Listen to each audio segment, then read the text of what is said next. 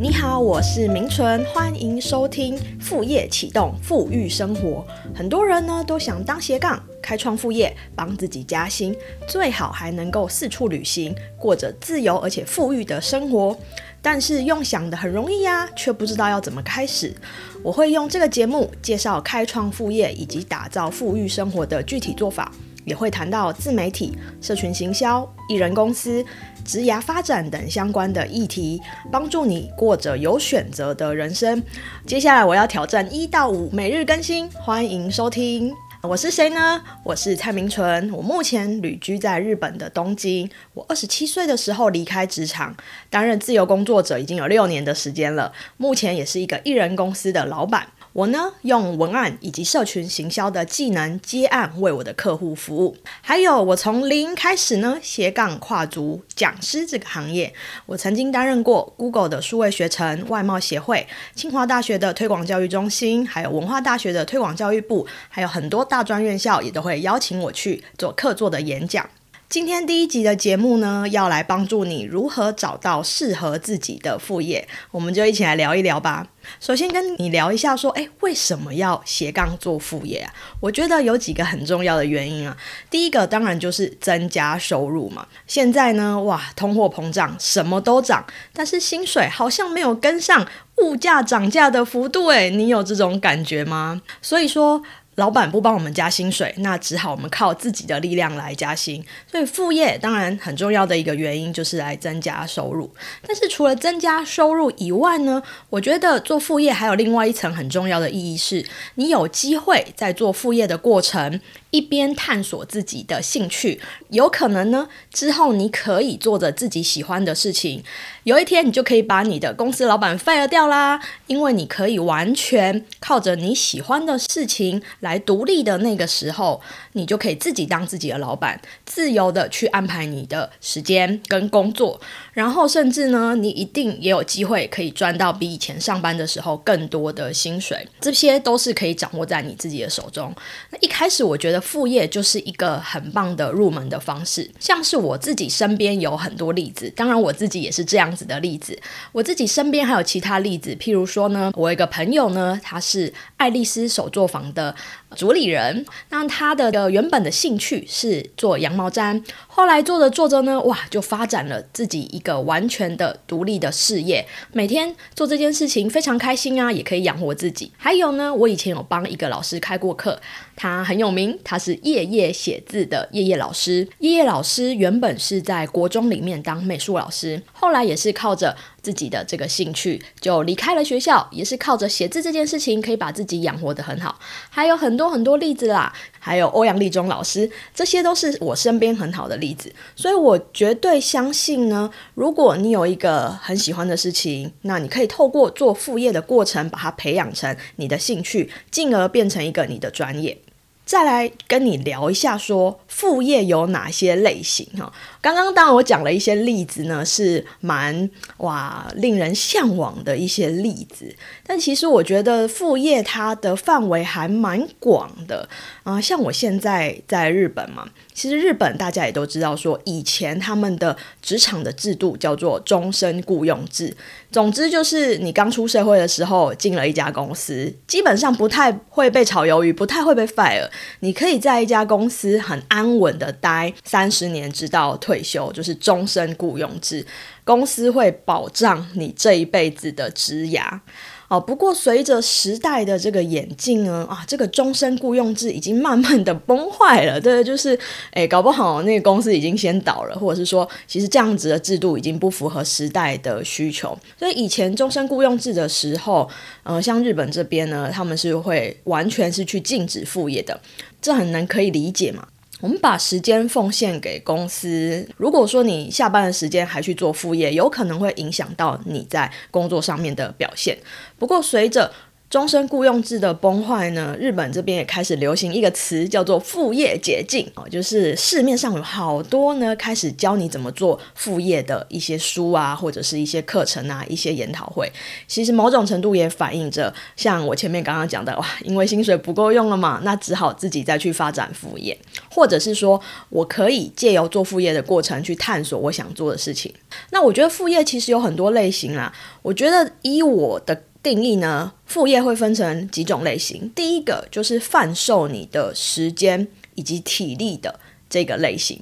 譬如说，呃，现在很流行说，我们下班的时候可以去呃跑个外送，好，去跑个 Uber Eat 或者是 Food Panda，诶，这个就是贩售时间或者是体力，或者是说在下班后再去兼第二份差，这个也是一种副业。我以前做过蛮多这种副业的，之后的节目再来慢慢跟大家分享。好，那另外一种副业呢？我觉得是以技能为导向的副业。以技能为导向的副业，就比较像我刚刚举的我身边那些朋友的例子，有一个羊毛毡的技能，有会写硬体字的技能，这些就是以技能为导向。那要怎么选副业呢？我觉得可以依照每一个人的需求。如果说你现在呢？还没有太多技能的话，那你可以做的就是有多的时间跟多的体力，那当然你就可以选择去做这些时间跟体力相关的副业，哈，譬如说去跑外送。那我自己是觉得啦，如果说有心要来做副业的话呢，可以往高价值的副业的方向走，也就是说有机会的话，你可以培养技能，或者是结合你的热情跟梦想的这些副业，我觉得是更好的方向。为什么呢？因为这些。高价值的副业呢，它的单位的得到的收入比较有机会比较高一点。如果说我去便利超商打工，一个小时最低薪资现在好像是一百六十元，那这个就是你一个小时的报酬。可是如果你是技能导向，譬如说呢，我会被邀请到大专院校去演讲，那这个演讲的公定价最少一个小时，政府的公定价就是两千元。所以你看，一来一往，这个时间的价值，它的差距就还蛮多的。所以我是觉得说，如果说你有机会结合你喜欢做的事情，把它培养成技能，然后创造一个副业，它后续开创出来的收入的可能性是会更高的。不过呢，一定有很多听众会想要问我说：“可是我现在就是没有技能呐，或者是说，那我到底要培养什么技能？我又没有什么特殊的兴趣，我哪知道要怎么做？那如果你没有特殊的兴趣或者是专长，也不知道说自己的热情在哪里，什么是可以值得自己投入去培养的一个副业的话呢？”我觉得呢，我这边可以分享给你三个方法，你可以去想一下，说是不是可以从这三个方法中去找到值得你投入时间去投资自己培养的副业。第一个方法就是呢，你可以写三天到一个礼拜的日记，写更久也可以。怎么写呢？写的方法是你要详细的记录每一天每一个时段所发生的事情。所以你在写的时候呢，除了说这段时间我在做什么之外，你记得也要写说这段时间我在做什么事情，我身边有谁，我使用什么物品，我在什么环境，有跟哪一些身边的人事物去做互动。那在记录这些事件以外呢，也请你要观察自己。我在做这件事情的时候，我的精神状态跟情绪是如何？我做这件事情是很兴高采烈，还是说我做这件事情哦，做完之后就好累哦，整个都没力气？还是我在做这件事情的时候觉得很烦？这个也要顺便记录下来。你可以记录完三天到一个礼拜之后呢？回头去看你的日记，然后你去评估一下你适合做哪些事情。我举个例来说好了，最近不是尾牙的季节要到了吗？假设你的公司、你的老板指派你当尾牙的主持人，这件事情你做的也非常好，然后得到很好的评价，然后你就回头去看你的日记，发现说，哎，你在准备的过程都很开心，你在准备的过程中，你觉得可以站上台跟底下的你的同事、这些观众去互动，是很开心的，那你就可以。考虑说，你可以发展跟口语表达、接触人群、活动企划有关的这些副业，这些就是你有潜力而且有机会可以做得很好的。第二个方法呢，是可以询问你身边几个信任的朋友，请他们诚实的告诉你，如果今天你要发展第二专长变成副业的时候，他会建议你往哪一个方向走。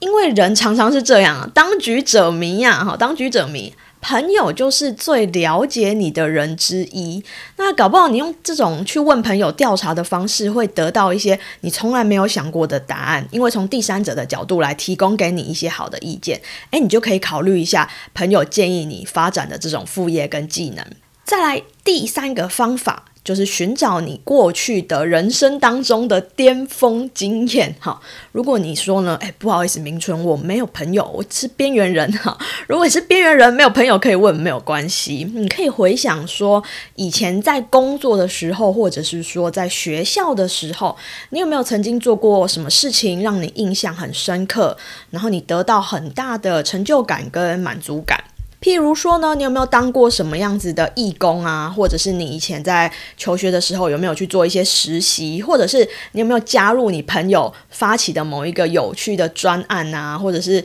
呃，你的朋友做某一件事情，然后他找你一起参与啊，办派派对啊，这些事情都可以，不一定是说要是真正曾经有赚过钱的工作，没有赚钱也没关系，就是一个活动。那你去回想一下这些经验。里面有没有说你曾经在做哪一些事情的部分，觉得说很开心哦，时间过得很快诶，然后呢？你去回想一下，你是喜欢做这件事情的哪一些部分？好，这些有可能就是你可以从中去发展的一些斜杠或者是副业哦。举例来说好了，如果你曾经啊，你的好朋友结婚，然后呢，你曾经帮他去企划他的婚礼啊，跟他讨论说啊，婚礼小物要选什么啊，婚纱要选什么啊，婚纱照要找哪一个摄影师拍啊，然后呢，你在这过程中也做得很开心，诶，有可能你也就是很擅长做这件事情哦，所以你也可以去。考虑说做婚礼企划，或者是其他活动企划的斜杠，或者是副业。或者是说呢，啊，你的工作平常在公司里面